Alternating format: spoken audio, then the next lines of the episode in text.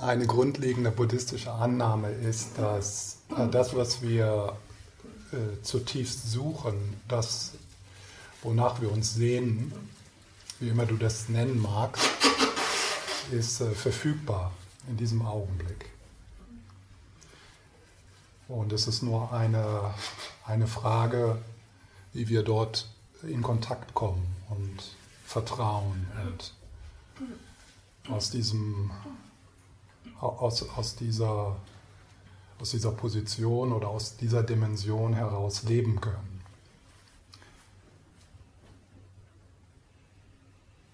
Das ist also erstmal die Grundannahme. Wenn du dem nicht zustimmst, stimmst, dann ist das vollkommen in Ordnung. Es ist vielleicht hilfreich, für heute mal so die Annahme zu haben, ja, und wenn das stimmt, wenn das stimmen würde, dass meine Heimat, meine Heilung, meine Vollständigkeit, mein Ende des Suchens tatsächlich in diesem Augenblick verfügbar ist für mich. Ich lade euch ein, also für heute so diese, so, so diese Grundannahme zumindest als Möglichkeit zu sehen.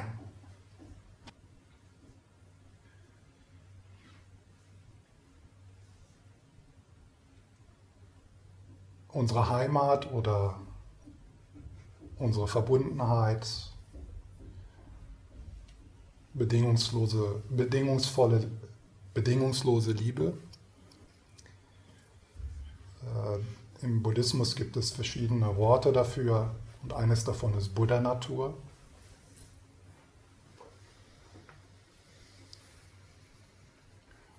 Und heute und an diesem Wochenende möchte ich mit euch erforschen, wie wir dort tiefer in Kontakt kommen, wie wir das entdecken können. Und heute ganz besonders wie können wir unseren Geist in einer Art und Weise trainieren, unsere, unsere Aufmerksamkeitsgewohnheiten in einer Art und Weise tra trainieren, dass wir tatsächlich mit dem in Kontakt bleiben können, was für uns wirklich wichtig ist. Denn wenn wir so unsere Tage betrachten, werden wir sicher bemerken, dass die meiste Zeit ist unser Geist beschäftigt mit Dingen, die nicht wirklich wichtig sind. Und das wäre noch ganz okay, aber komischerweise sind wir meistens mit unheilsamen Dingen beschäftigt. Unheilsam im, im Sinne von Dingen, die uns verengen, Dingen, Muster, Gedanken, Geschichten, die uns eher trennen von dem Ort oder von der Art und Weise zu leben, die uns verbindet, die uns öffnet, die unserer Kreativität die Möglichkeit gibt zu scheinen.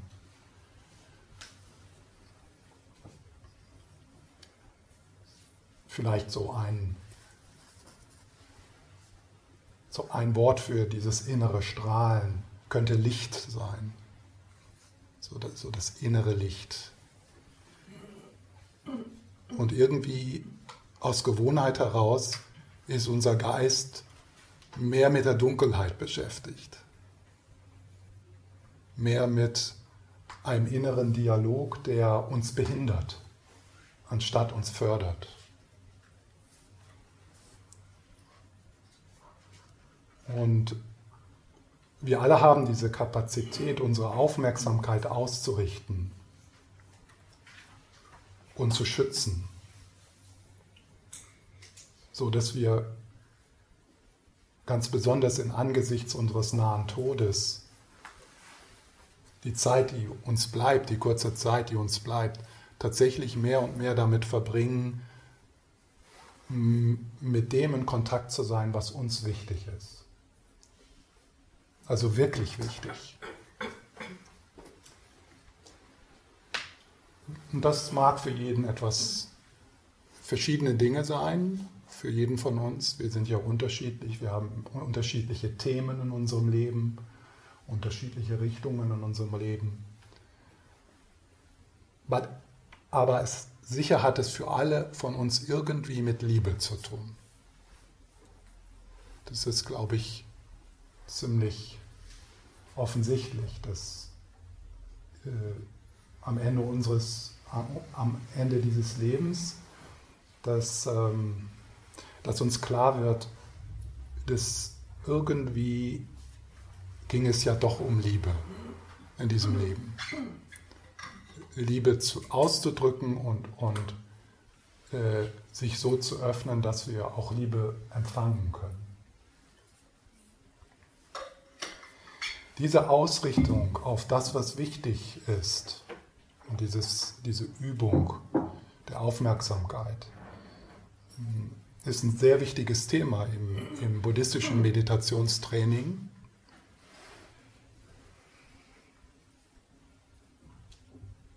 Und eine der, eine der Texte in der tibetisch-buddhistischen Tradition, die also dieses Training beschreiben, kommt von einem indischen Yogi und äh, Gelehrten, der auch nach Tibet gegangen ist, und das ist Kamala Shila. Und dieser Text, äh, Stufen der Meditation, ist so ein, ein wichtiger Text in der tibetischen Tradition, die das beschreibt, wie wir unseren Geist auf, ausrichten können auf das, was uns wichtig ist und was uns davon behindert. Und er beschreibt also diese Entwicklung in neun Stufen. Das ist jetzt nicht so wichtig, dass man sich das merkt oder so, aber ich werde äh, also heute so einige der äh, nützlichen und unterstützenden hm, Techniken oder Einsichten aus der Arbeit mit diesem Text mit euch teilen. Ihr müsst euch also nicht die Stufen merken. Ich werde sie zwar jetzt so benennen, zumindest die ersten sechs, aber schaut einfach von dem, was wir jetzt heute äh, hören und auch die Meditation, die ich anleite, so wo du fühlst, da, das ist nützlich für mich, das, das kann ich, das nehme ich. Also das ist dann so ein Puzzlestein. Also es geht jetzt nicht darum, jetzt das Ganze sich zu merken oder, sondern äh, diese neun Stufen, das ist nur so eine Struktur, die ich heute nutze.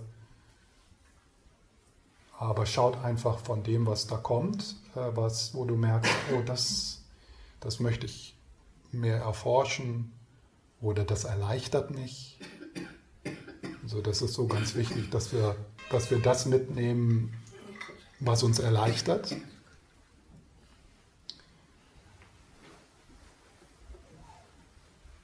Und das, was vielleicht in diesem Moment nicht so nützlich ist oder was vielleicht eher behindernd ist, das lasst ihr einfach so vorbeiziehen. Okay.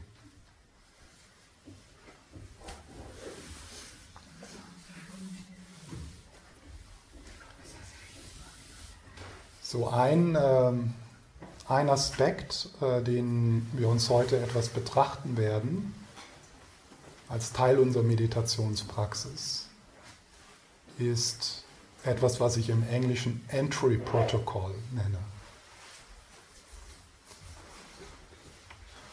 In der tibetischen Tradition ist es üblich, dass wir uns nicht hinsetzen und dann ist die Ausrichtung auf das Meditationsobjekt, sondern wir bereiten uns sozusagen vor durch verschiedene Schritte.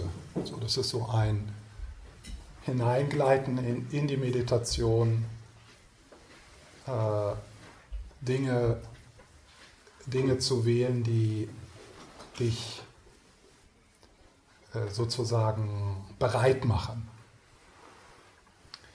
Und jetzt in der ersten geleiteten Meditation, hallo, äh,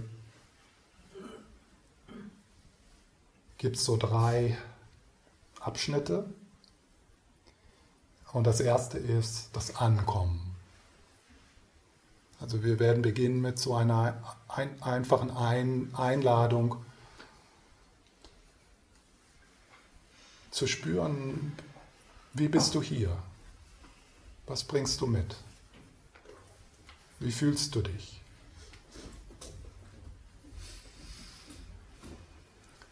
Es ist so eine Einladung äh, der Selbstbegegnung. Ohne etwas ausschließen zu müssen, einfach so ganz radikal. Okay, so, hier bin ich. Hier bin ich. Ich kann nicht anders. Und ja, das schaue ich mir jetzt mal an. Und wenn da was Schönes ist, das ist gut. Und wenn da was Schwieriges ist, das ist genauso gut, vielleicht sogar noch besser. Denn dann das, was du erkennst, kannst du heilen. Das, was du erkennst, von dem kannst du lernen. Schwierig ist gut. Dann der zweite Teil ist äh, eine Technik aus der tibetischen Tradition, äh, the Mentor Bonding Process, also äh, ein, eine, eine Verbindung mit einem Mentor, einer Mentorin. Und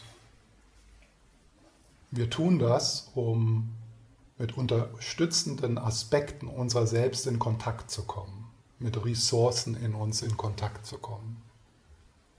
Es ist also nicht irgendwie eine Anbetung äh, an etwas, was von uns getrennt ist, sondern wir machen Kontakt mit einem Mentor, wissen, dass wir, dass der Mentor ja ist ja eine Projektion, äh, dass du dadurch in Kontakt kommst mit etwas in dir selbst. Zum Beispiel, vielleicht für einige von uns ist es hilfreich, den Dalai Lama einzuladen, vielleicht für andere Jesus. Aber nehmen wir jetzt mal den Dalai Lama als, als Beispiel. Das ist natürlich eine Projektion, so wie ein Traum. Und sagen wir mal, du nimmst die Qualität des Mitgefühls wahr in dieser Projektion, dann heißt das, dass du mit Hilfe dieser Projektion mit dem eigenen Mitgefühl in dir in Kontakt kommst.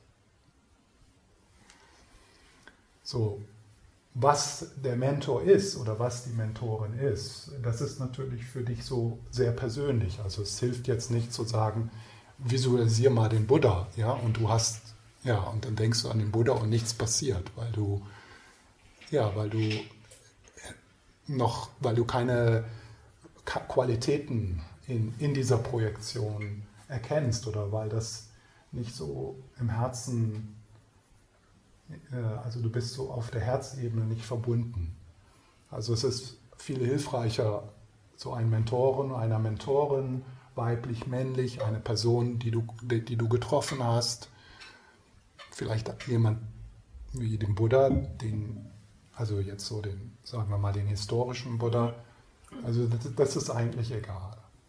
Es können auch mehrere sein. Ich werde das anleiten, also ich sage das jetzt nur so zur Vorbereitung. Es können auch, also als katholischer Buddhist, äh, bin ich ja, muss, muss ich ja sehr flexibel sein in meinem, in meinem äh, Zufluchtsfeld. Ja, das wird also Zufluchtsfeld genannt. Also dann ist da halt, also meine, die direkten Mentoren, die ich habe in diesem Leben, Lama Sopa, Lama Yeshe, äh, andere, andere, einige Therapeuten, die mit mir gearbeitet haben. Und dann, äh, und dann auch Jesus und, und so weiter. Über all dem sitzt der Buddha. Ja, so als archetypisches, als archetypisches archetypisches Symbol meines Potenzials. Also schau mal so. ähm, dann lösen wir dieses Zufluchtsfeld auf und es geht dorthin, wo es hingehört, nämlich in deine eigene Essenz. Und dann gegen Ende der Meditation äh, werden wir dann mal so schauen, was ist eigentlich unsere Intention? Also was ist die tiefere Intention ähm, für dich heute, aber vielleicht auch so allgemein in, in, in deinem Leben? So, was ist deine Richtung? Wofür willst du, wofür willst du leben? Was, lohnt für dich? Was lohnt sich wirklich? für dich.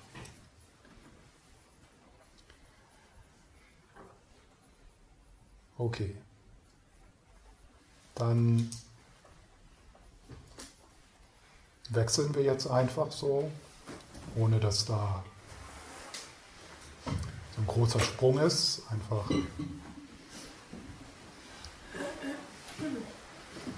in die Meditationshaltung.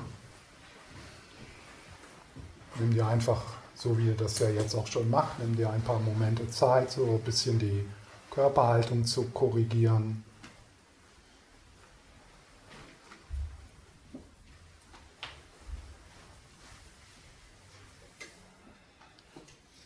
So dass du entspannt sitzt.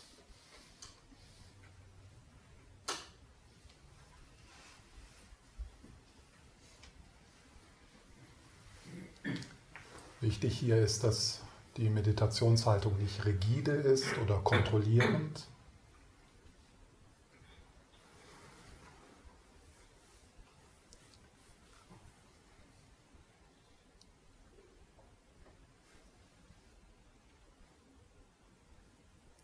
Und dann schau einfach mal,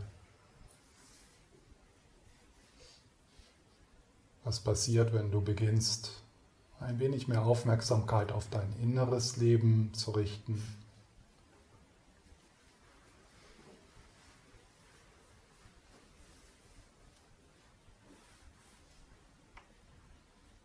Und um zu entdecken, was du in diesem Moment mitbringst, ist es nötig, dass du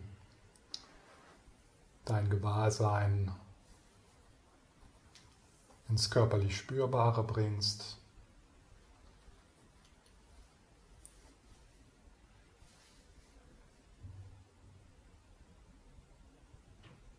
Fast so, als ob du von deinem Kopf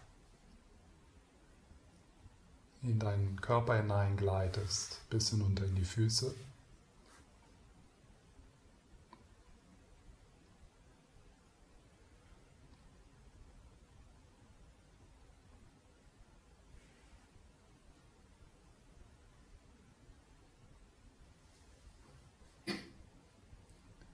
Und wenn das hilfreich für dich ist, kannst du diese Bewegung in den Körper hinein unterstützen mit dem Einatmen.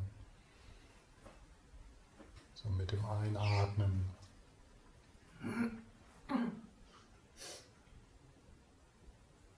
Die Lebendigkeit im Körper spüren.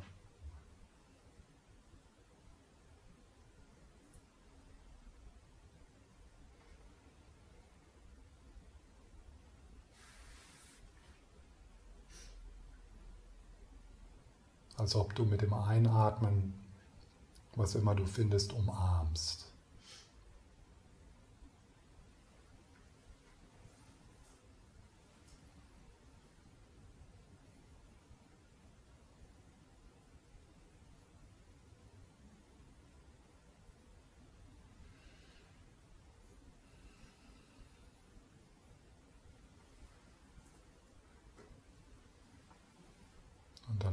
Ausatmen, wenn möglich, Anstrengung und Kontrolle, das Tun, etwas entspannen.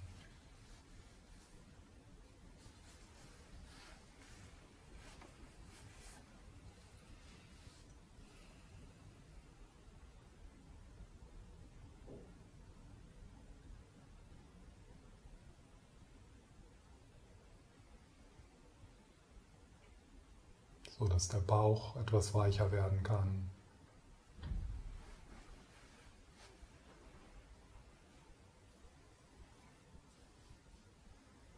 Die Schultern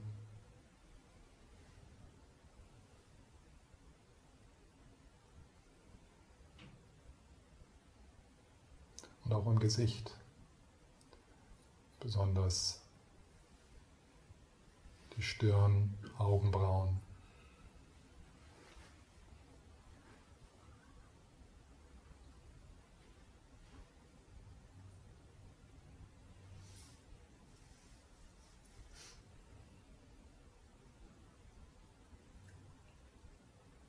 Die Gedanken kommen und gehen natürlich.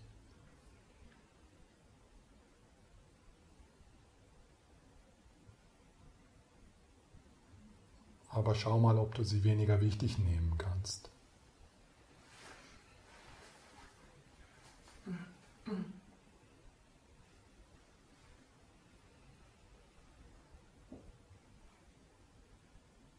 Und stattdessen das körperlich Spürbare etwas in den Vordergrund holen.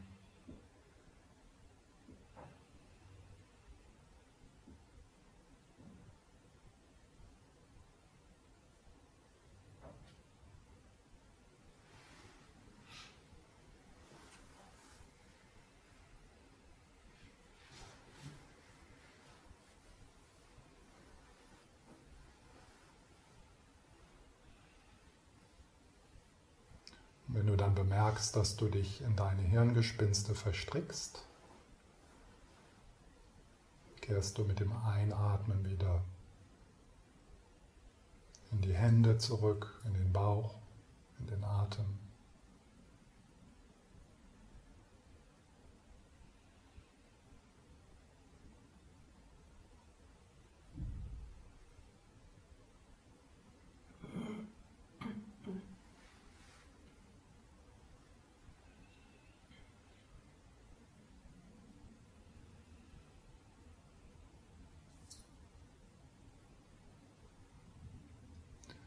Das Wichtigste ist, dass du ein Ja versuchst, ein Ja zu dem, was ist, so gut es geht.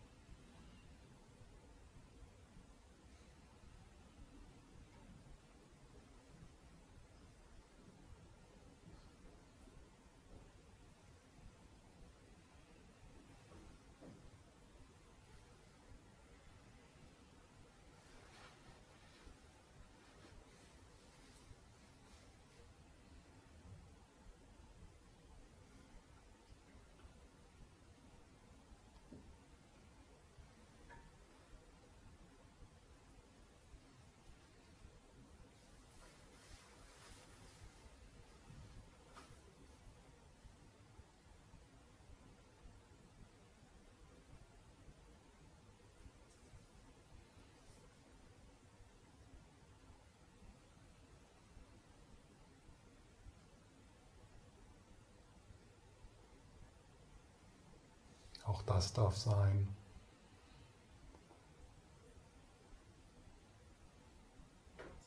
Auch das hat Raum.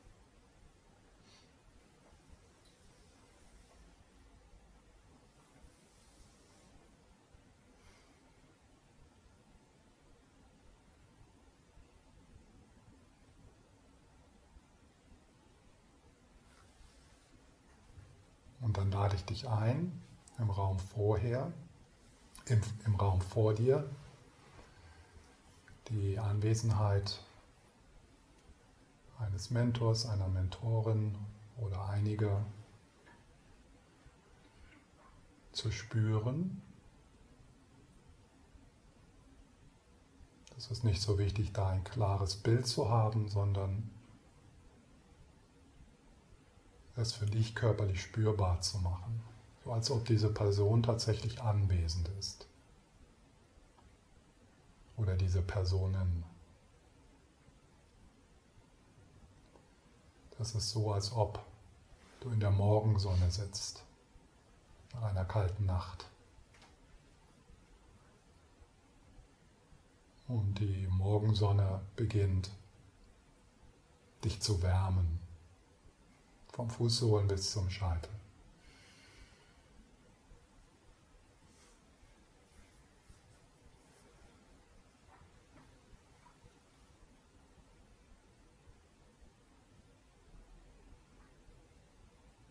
Du hörst und spürst, siehst, vielleicht sogar riechst die Anwesenheit.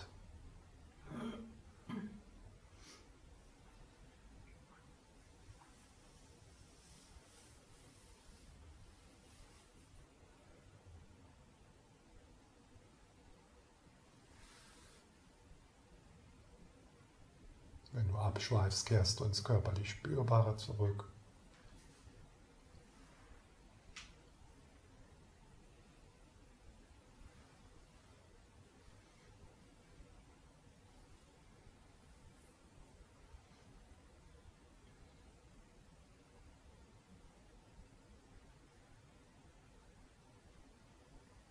ohne etwas erzwingen zu wollen.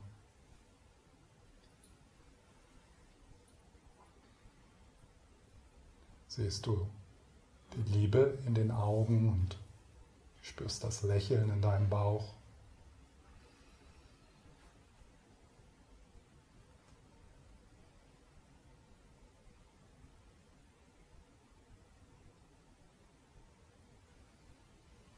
Und diese heilende Liebe durchstrahlt dich ganz.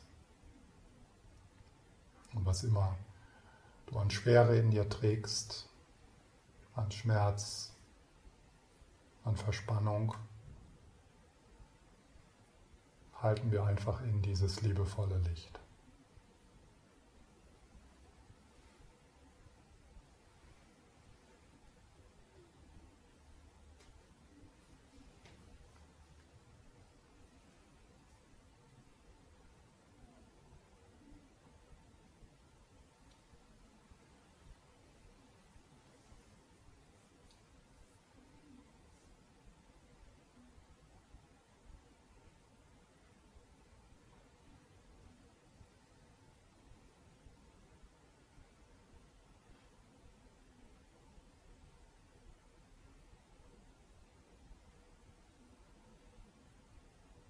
Wie ist das, wenn das, was schwierig ist, das, was beengt, geliebt wird?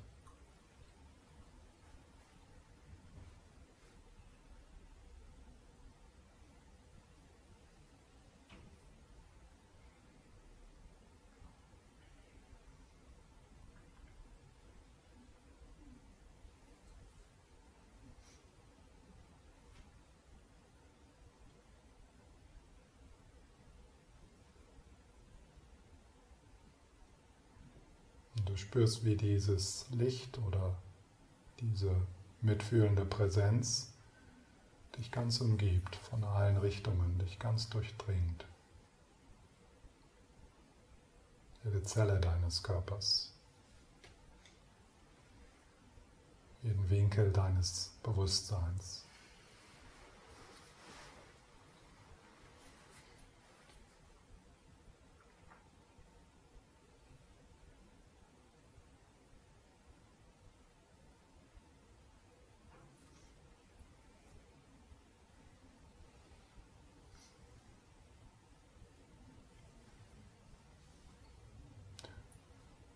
und einfach in der Präsenz deiner Mentorinnen sitzend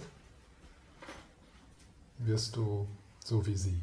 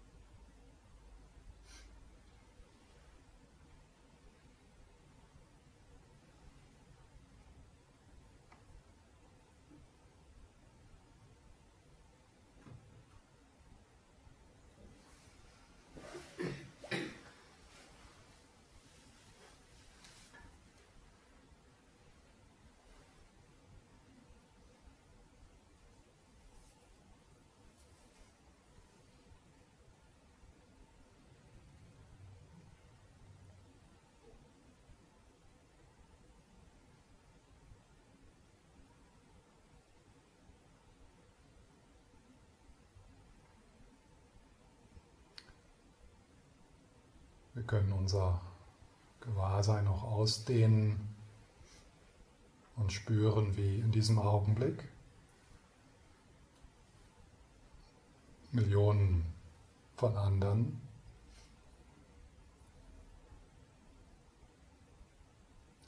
in der Präsenz oder in der Anwesenheit ihrer Mentoren und Mentorinnen sind.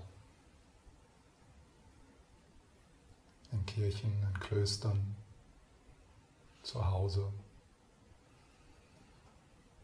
Einige in Not und einige in Freude.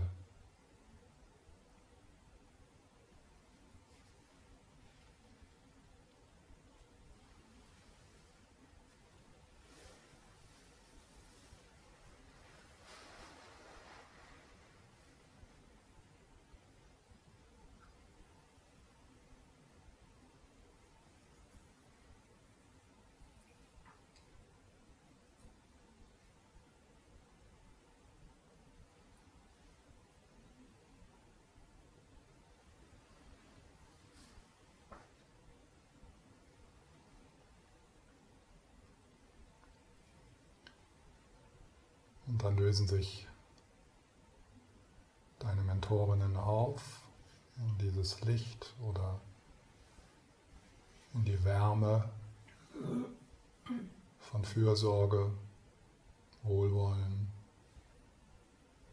Das kommt in deinen Körper auf der Herzhöhe.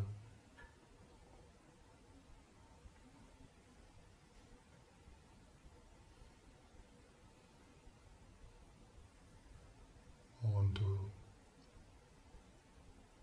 spürst den inneren Buddha, den inneren Jesus.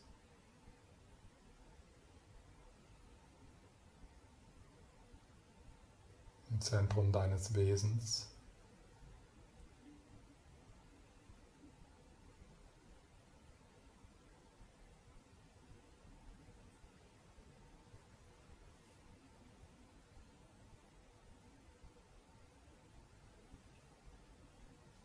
Kannst du dir vorstellen, dass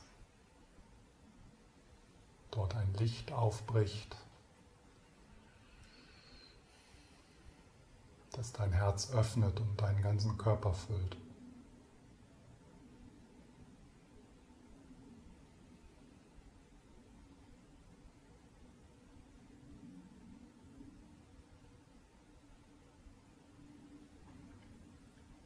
Dann durch die Poren deines Körpers in alle Richtungen strahlt.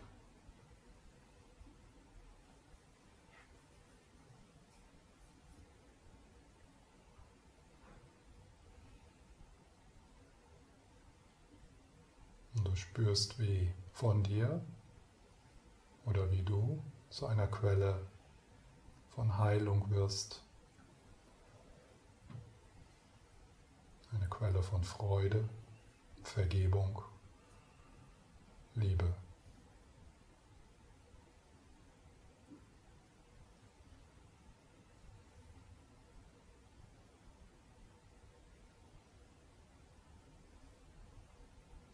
die durch deine Hände kommt, durch deine Augen, durch deine Sprache.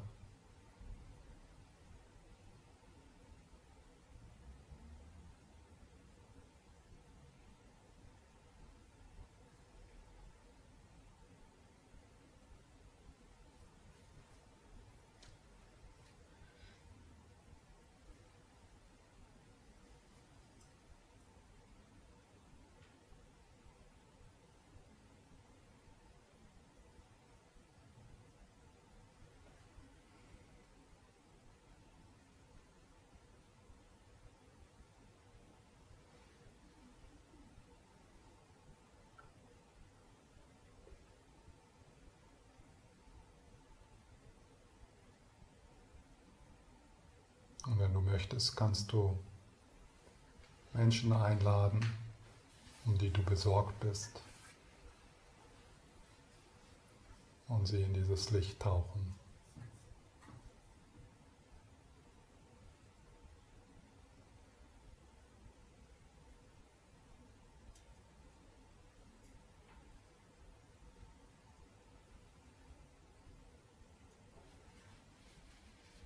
Und dann erkennst du das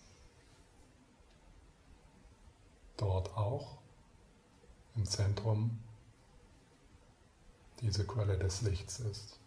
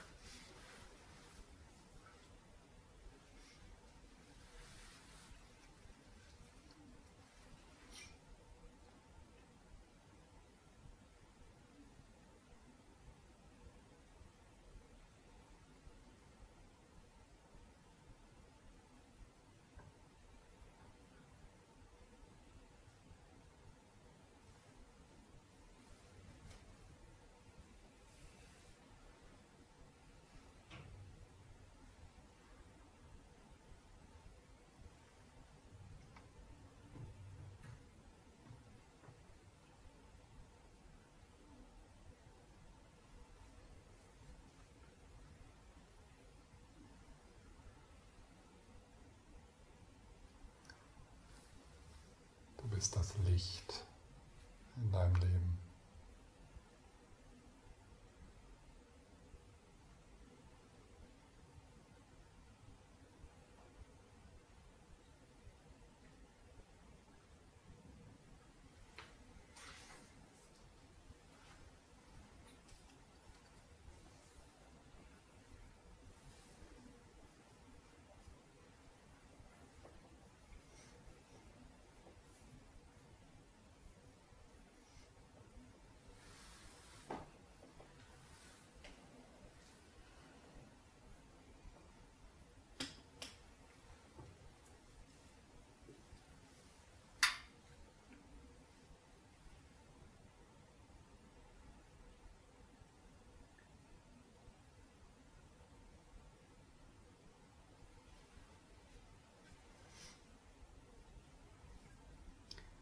Und dann gegen Ende dieser ersten Meditation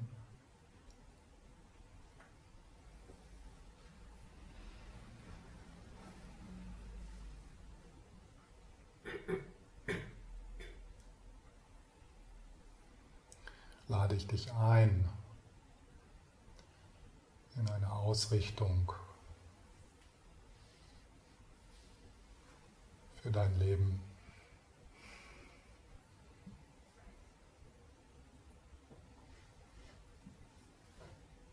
Die Sinn bringt und Schutz.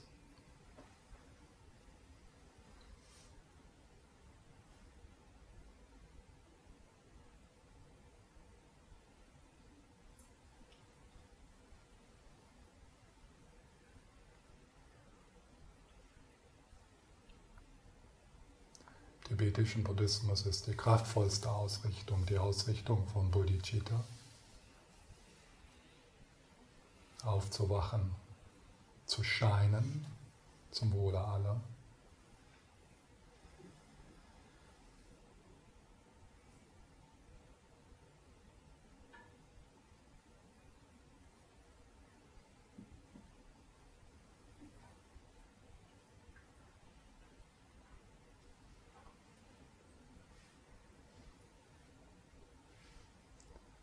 Ich möchte schließen mit einem Vers von Shantideva.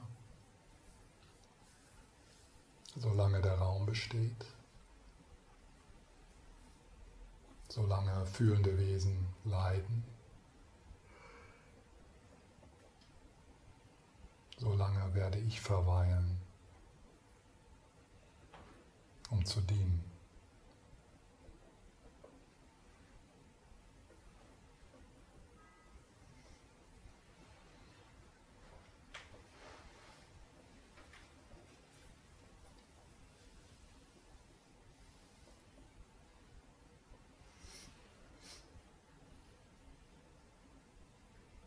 Das gelobe ich von ganzem Herzen.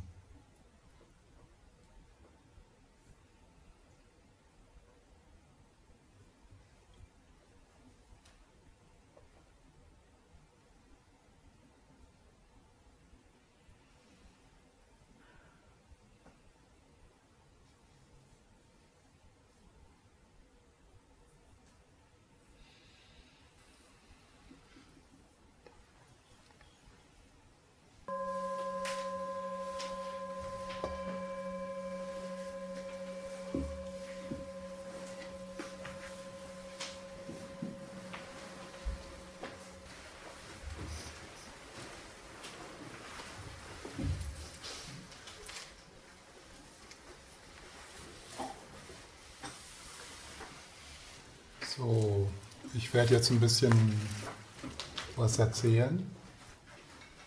Du kannst zuhören oder auch nicht.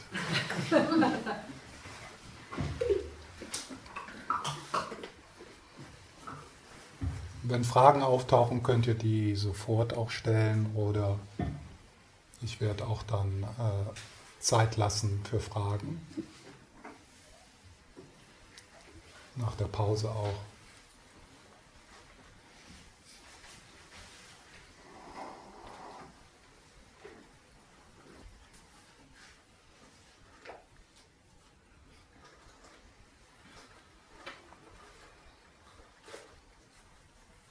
Vielleicht noch ein paar Worte über äh, diese Meditation, die, wir, die ich gerade angeleitet habe.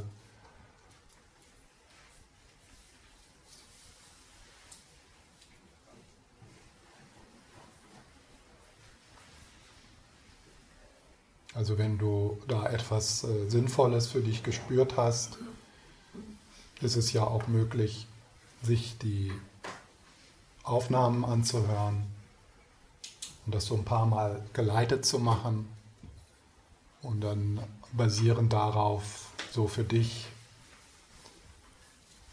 äh, so eine eigene, einen eigenen Stil zu entwickeln damit, mit diesen Anweisungen. Was wichtig ist, ist, wenn, wenn wir solche geleiteten Meditationen entweder angeleitet durch einen anderen oder auch für uns selber üben, ist, dass wir offen sind und willkommen zu dem, was dort entsteht. Das heißt also, was ich schon vorher gesagt habe, also alles ist willkommen und alles wird äh, wird betrachtet.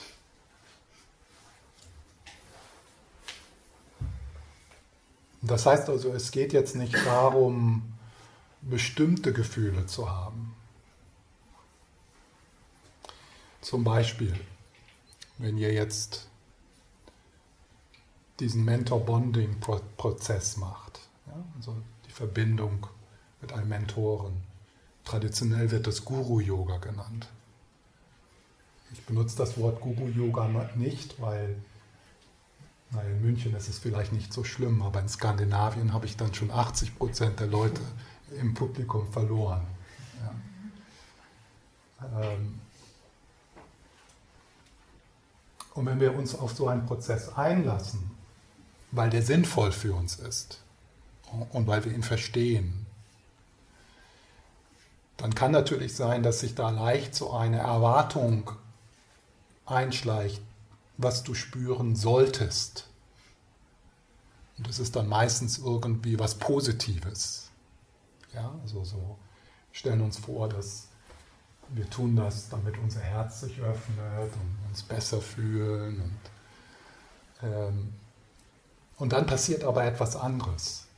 Ja, zum Beispiel Traurigkeit, weil du dich alleine fühlst. Misstrauen, weil du im Grunde genommen so eine Haltung hast, dass du niemandem vertrauen kannst.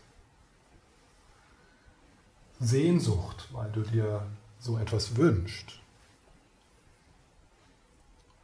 Wut, weil das irgendwie das, das Ganze, also weil da so eine instinktive Abneigung in dir ist gegen alle Anleitung und alles, was nur so ein bisschen nach Ritual äh, riecht. Ja? Also es kommt ja so, es kommt ja so darauf an, was für einen Hintergrund wir haben, was unsere Verletzungen sind, was unsere Hoffnungen sind.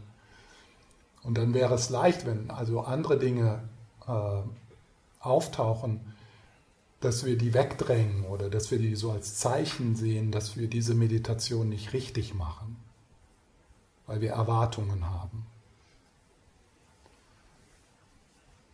Und das ist sehr schade, weil alles, was da auftaucht, ist Information, ist etwas, wo es eigentlich fruchtbarer wäre, wäre da neugierig zu sein. Ah, hm, das ist ja interessant. Warum macht mich das, warum irritiert mich das so? Was ist, was ist das? Was ist meine Abwehr da? Oder was ist da mein Verlangen? Und dann, und wenn, es, wenn du so mehr in diese Haltung hineinwächst, neugierig zu sein auf alles, alle Dimensionen deines Seins, alles, was in Meditation auftaucht, auch wenn das, was auftaucht, nicht toll ist, selbst wenn das, was auftaucht, scheiße ist. Also scheiße im Sinne von, ja, etwas, was du eigentlich loswerden möchtest. Also diese, diese Neugierde, diese Faszination auf das menschliche Sein, wenn, die, wenn, wenn, wenn dir das, wenn, wenn das wachsen kann in deiner Praxis, dann wirst du niemals wieder eine schlechte Meditation haben. Niemals. Es gibt keine schlechte Meditation. Die einzigste schlechte Meditation ist die, die du nicht machst. ja.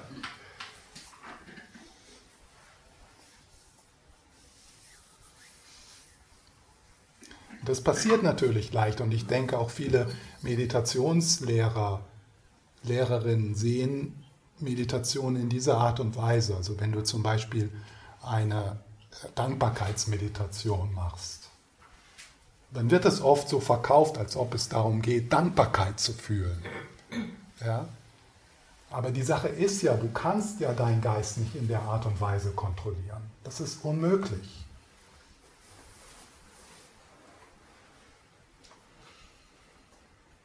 Warum? Weil es da niemanden gibt, der die Kontrolle hat.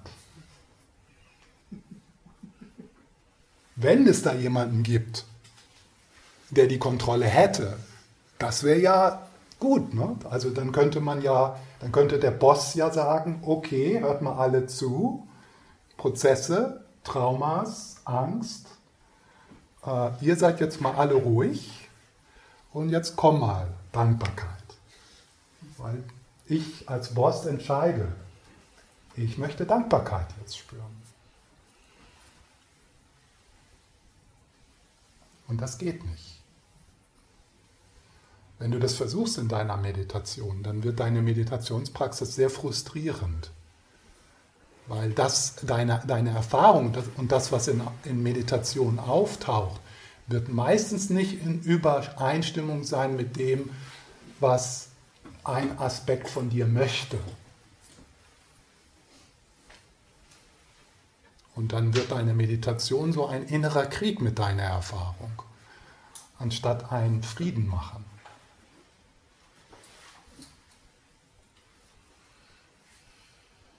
Natürlich, äh, es ist schon so, dass wenn du jetzt äh, Dankbarkeit äh, zum Beispiel so als Thema nimmst und du reflektierst in der Art und Weise, wie es angeboten wird, dann kann es natürlich sein, dass eine Dankbarkeit auftaucht.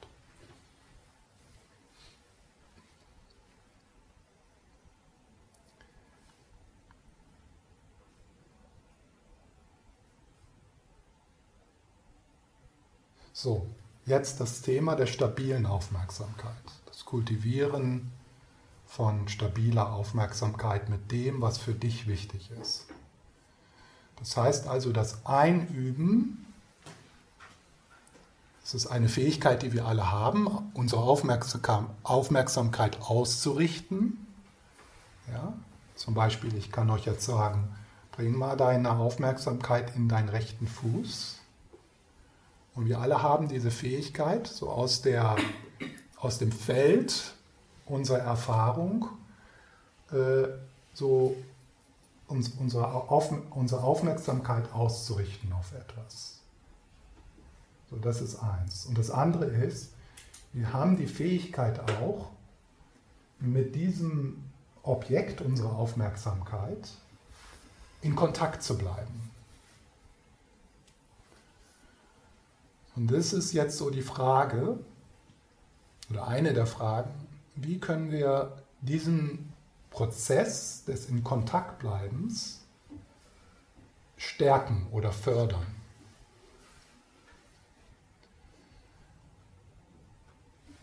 Und das, äh, und das ist so, äh, das ist so, da gibt es sehr viel, äh, sehr viel Wissen in den kontemplativen Traditionen. So, wie können wir uns auf das ausrichten und wie können wir dort in Kontakt bleiben? Was kann uns dabei unterstützen? So dass wir äh, das als das, was uns wichtig ist, im Vordergrund haben.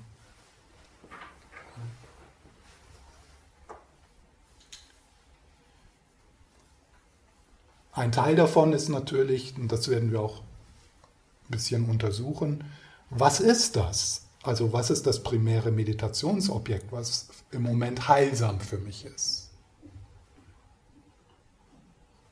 Und dann, wie bleibe ich damit in Kontakt?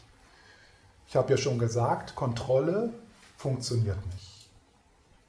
Also du kannst deinen Geist nicht in die Stabilität prügeln. So wie, wie ein Pferd, ja? also dessen Willen du brechen willst, mit Sporen und äh, mit, mit, Gewalt, mit Einschlagen. Ja? Das funktioniert nicht. Es ist also ein, ein, ein subtilerer Prozess mit vielen verschiedenen Faktoren, die wir die, an diesem Wochenende gar nicht alle abdecken können. Aber ich werde so einige, einige der hilfreichen Dinge mit euch teilen.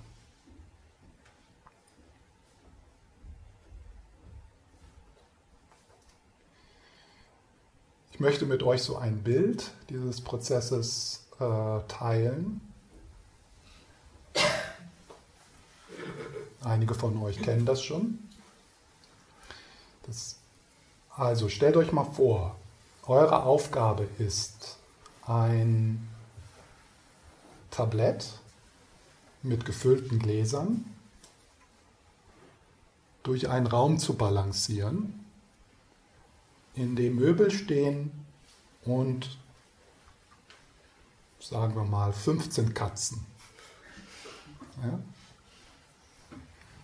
Und eure Aufgabe ist, äh, also dieses Tablett stabil äh, durch den Raum zu balancieren.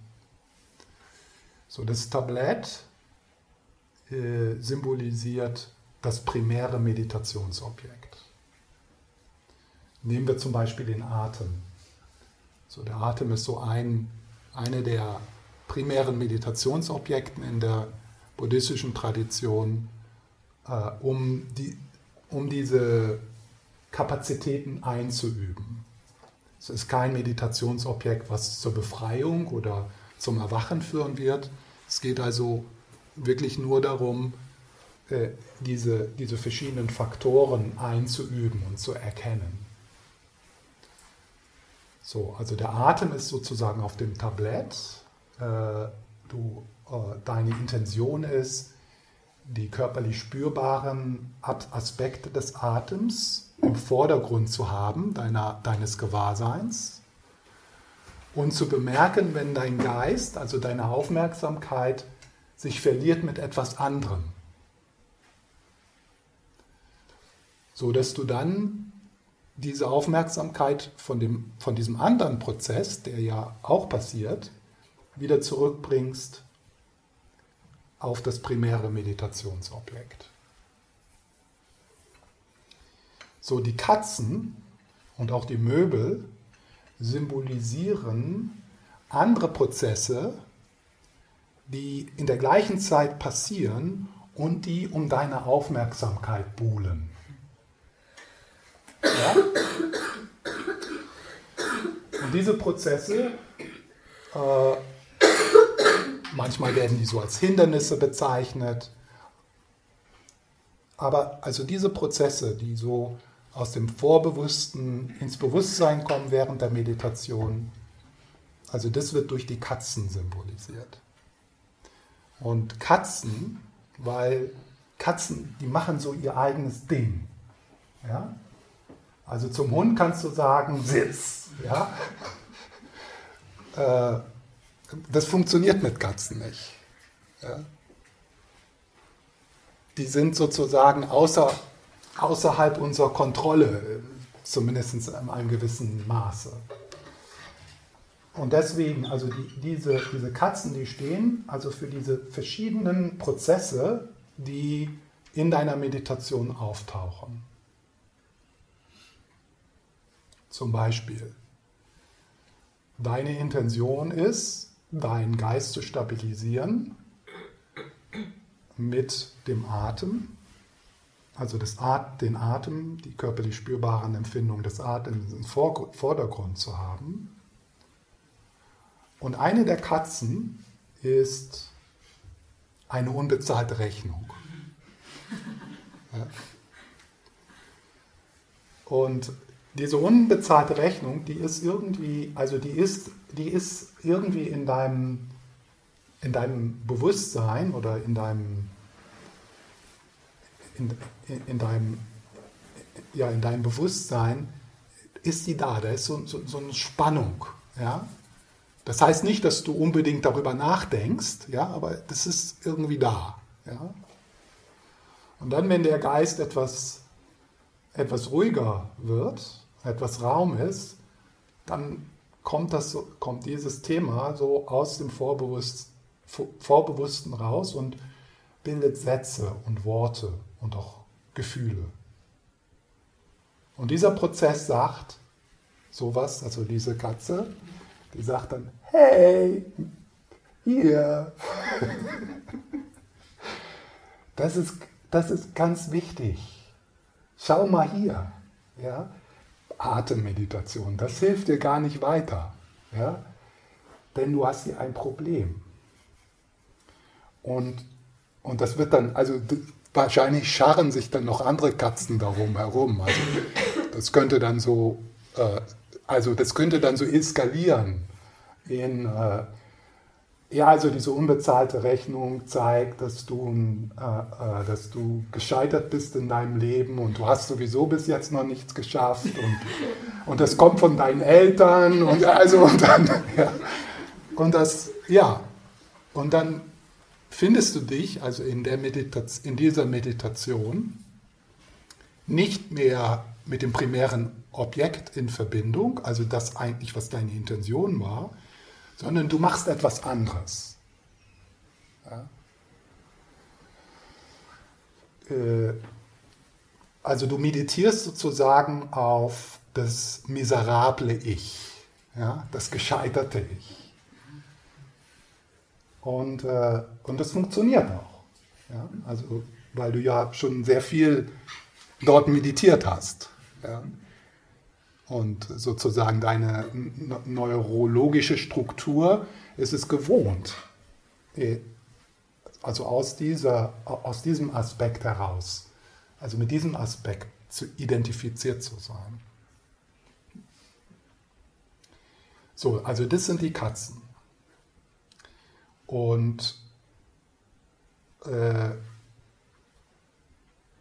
wie können wir also all diese Prozesse in einer Art und Weise unterstützen, dass wir in Kontakt bleiben mit dem, was uns wichtig ist für die Meditation.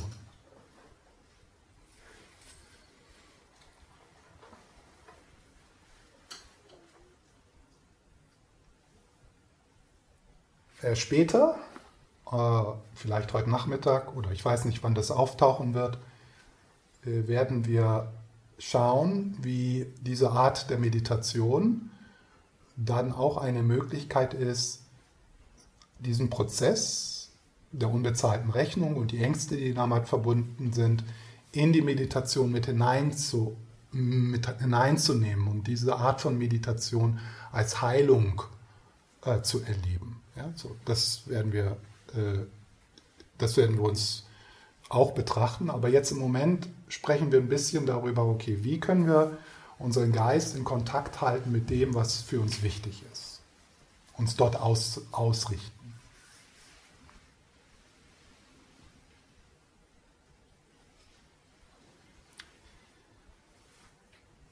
So, bevor, vor der Pause sage ich so zwei, drei Puzzlesteine hier.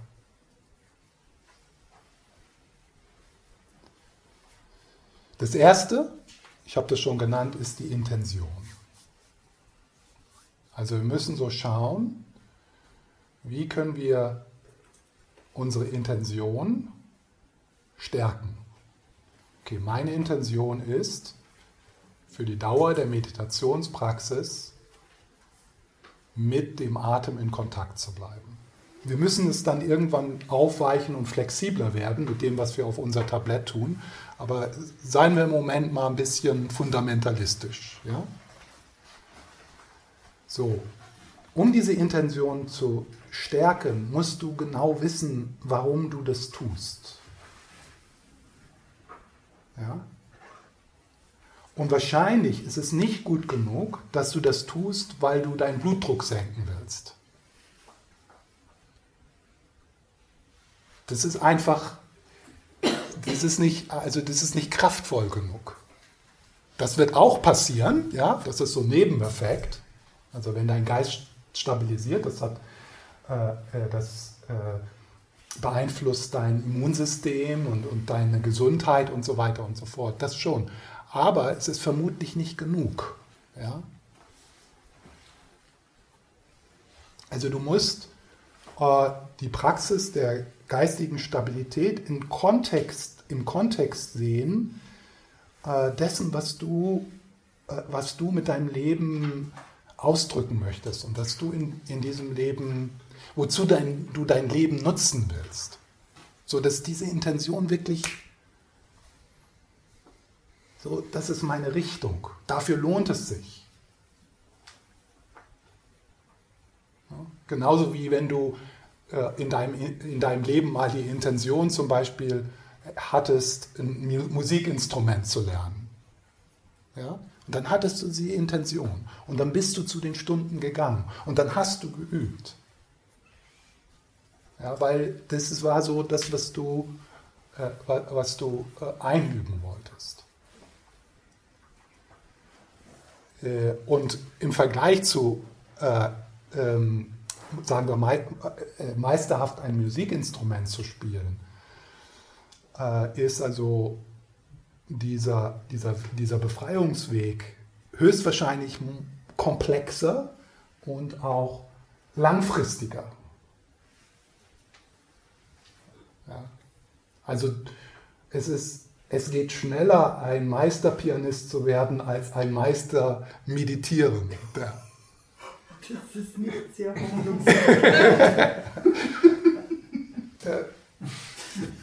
Weil ein Meisterpianist kannst du in einem in Leben werden. Ja? Also noch, noch nicht mal jeder, aber, äh, aber also, und ich habe ja schon Bodhicitta erwähnt, die kraftvollste äh, Intention äh, ist, äh, ist diese Intention, die wir entwickeln können, aufzuwachen zum Wohle aller.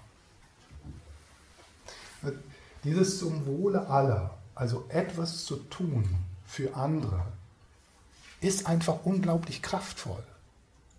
Also wenn ihr, wenn ihr so daran denkt, was, welche Menschen haben die, groß, die größte Kraft, andere zu schützen? Das sind die Mütter und die Väter.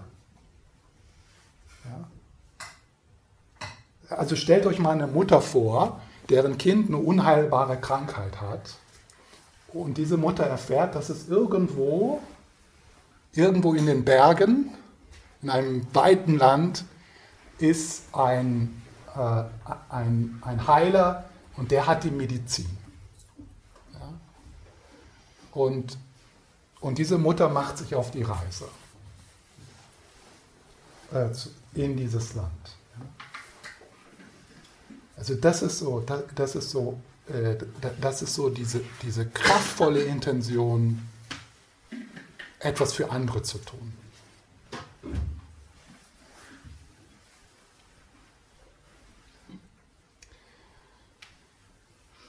So, da gibt es viel drüber noch zu sagen, aber jetzt mal so einfach so als Thema, die Intention. Und auch diese Intention muss immer wieder erneuert werden. Ja? Und die verändert sich natürlich auch.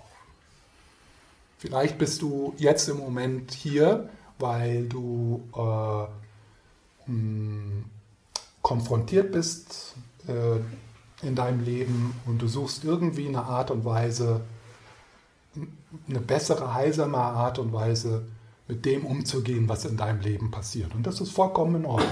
Ja? Das ist gut, das ist ein guter Start.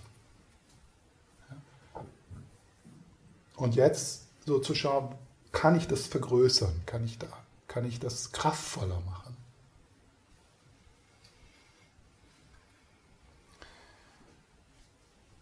So, das, ein anderer Aspekt ist ähm, Neugierde. Also so die Frage, wie kannst du fasziniert sein mit dem, was im Vordergrund deines Gewahrseins ist, also mit dem, was auf dem Tablett ist. Wie kannst du das fördern, diese Faszination? Also, so, also fast so eine kindliche Faszination, so ein Staunen. Ja, so ein Staunen, wow. Atem, ja. Ich atme, ich lebe. Ich bin gewahr des Atems.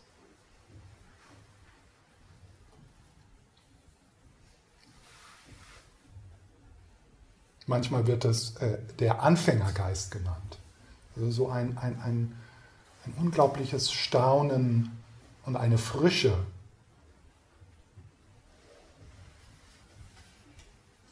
Für das, was im Moment dort in deinem Gewahrsein passiert.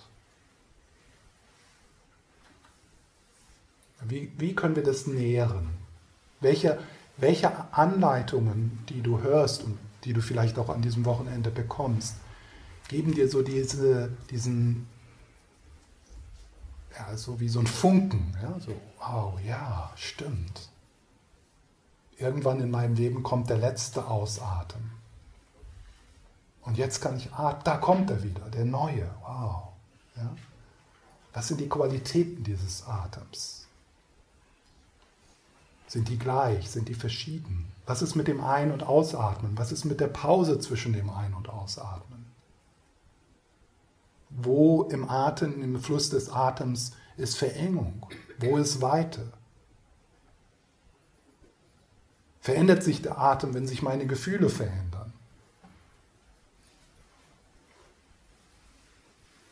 Ja.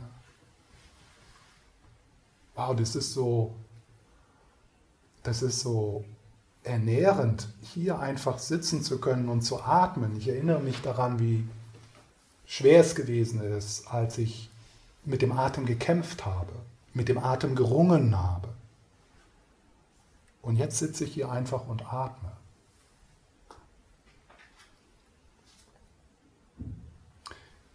Also so all diese Sätze, die ich jetzt gerade gesagt habe, sind so Anleitungen, die du dir auch selber geben kannst, um sozusagen diese, diese liebevolle Neugierde, also da ist auch so eine Liebe, so eine Wertschätzung, eine Dankbarkeit kann da drin sein, eine Faszination. Und es ist natürlich für jeden unterschiedlich, was so für dich so äh, das, äh, so dieses, es ist so wie eine, ja, so wie ein Feuer, also so ein, na, Feuer ist nicht so eine, so eine Lebendigkeit, die erforschen will, die erfahren will, die neugierig ist, die alles, alles frisch sieht. Ja? Man könnte da ja auch so sitzen, naja, Atem habe ich schon, ich ja schon vorher mal gemacht. Was ist, also pff, Atem, das ist potlangweilig. Ja? Und jeder ist gleich und das kommt und geht, ja, das weiß ich jetzt schon. Und ja, und jetzt? Und ja, natürlich, wenn dann so ein interessanter Prozess kommt wie eine unbezahlte Rechnung, da hat der Atem schon verloren. Ne? Warum soll ich mich mit etwas beschäftigen, sagt der Geist, von dem ich das, was ich schon kenne, ja, und überhaupt, was nützt das, ja? Bringt mich das weiter? Ja, äh, ja und da alle diese Prozesse, im Grunde genommen, alle diese Prozesse die du so kennst, ja, also die, die sich gut anfühlen und die, die sich schlecht anfühlen, haben im Grunde genommen eine gute Intention. Also das ist nichts, also die sind nicht, äh, das sind keine Teufel, sondern die haben schon auch, also die Intention ist so, dich zu schützen und dich weiterzubringen. Ja? Also diese Katze, die da miaut, äh, die Rechnung, die Rechnung, ja, die hat keine schlechte Intention. Also die denkt, naja, hier, da muss er, das, da, da muss er schauen. Ja, das, das ist wichtig. Ich, ich muss ihn beschützen sozusagen. Ich muss ihn beschützen, seine Zeit zu verschwenden mit Atemmeditation.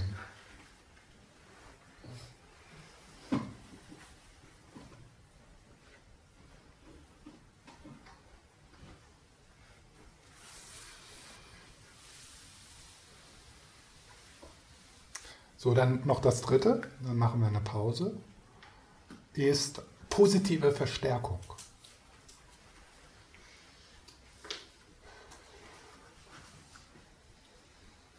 So ein, äh, ein mentalen Faktor, über den werde ich nach der Pause ein bisschen reden, den wir stärken in Meditation ist introspektives Gewahrsein. Ist das ein deutsches Wort, introspektiv? Ja. ja? ja. Introspektives Gewahrsein. Und das ist also deine Kapazität, äh, sich bewusst zu sein, was in deinem Geist so geschieht, was in deiner Erfahrung so geschieht. Also wie so, es ist so eine Wachheit. Ja? Also wir haben alle die, wir haben alle diese Fähigkeit, das zu bemerken. Hey, ich bin jetzt mit der Rechnung beschäftigt und nicht mit dem Atem. Ja? Also das ist so ein Aha. Ja, aha. Meine Intention war mit dem Atem, jetzt mache ich was anderes. Und das ist also so, das ist introspektives Gewahrsein.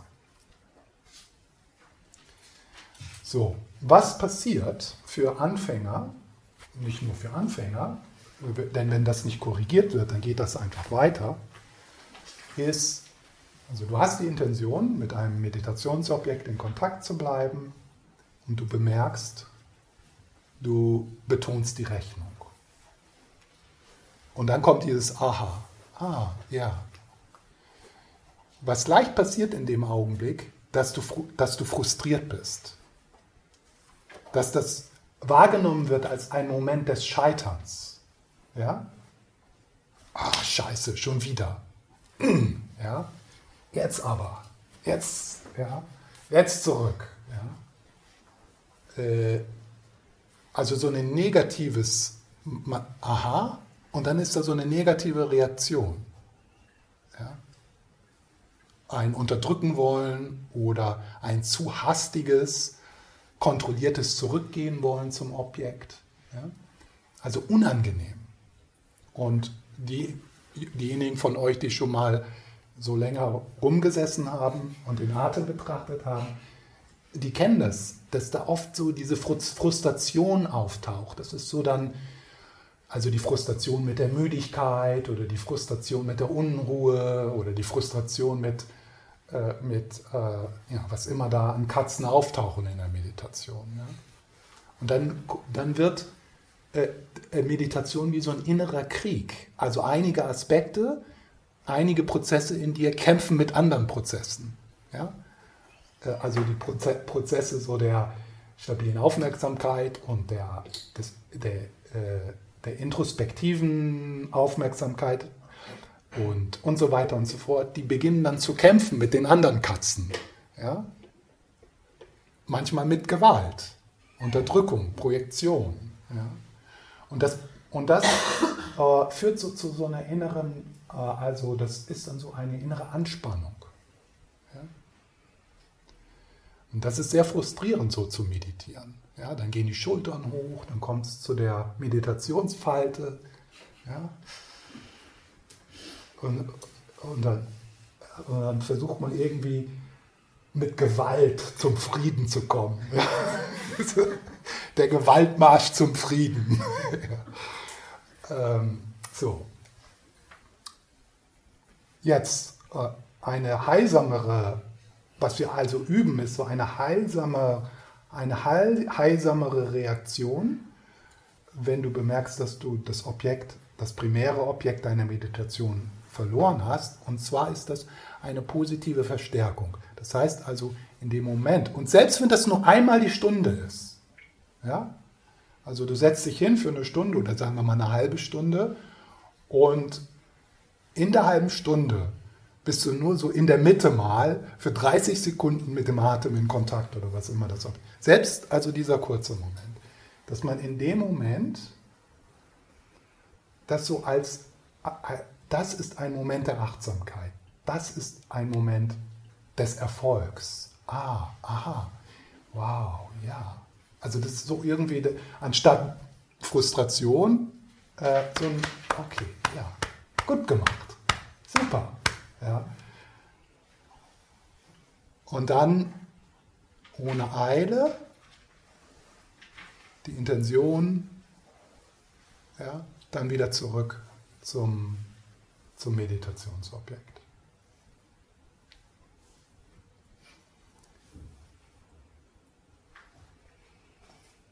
Also wir können die Prozesse, die wir fördern wollen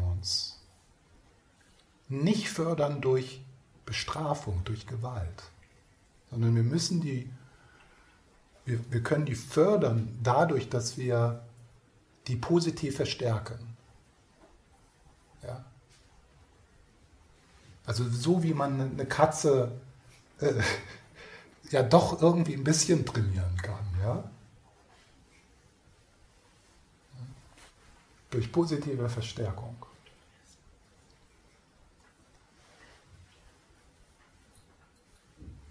Das heißt also, na, äh, in einer Meditationssitzung und auch danach, so das innerlich zu bestärken, positiv zu bestärken, was du fördern möchtest.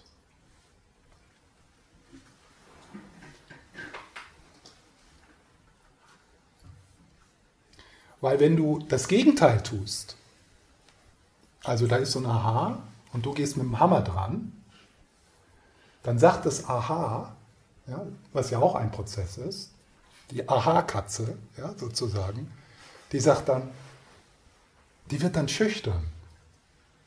Die sagt dann, ach nee, kein Aha heute. Ich habe keine Lust, einen mit dem Hammer auf den Kopf zu kriegen. Ich halte mich mal lieber zurück. Ja. Und dann wird die immer stiller und verzieht sich. Während du diese, diese, die, diesen Prozess verstärken möchtest, belohnst du die, diese Katze. Ah, ja. Das ist ein Moment der Achtsamkeit.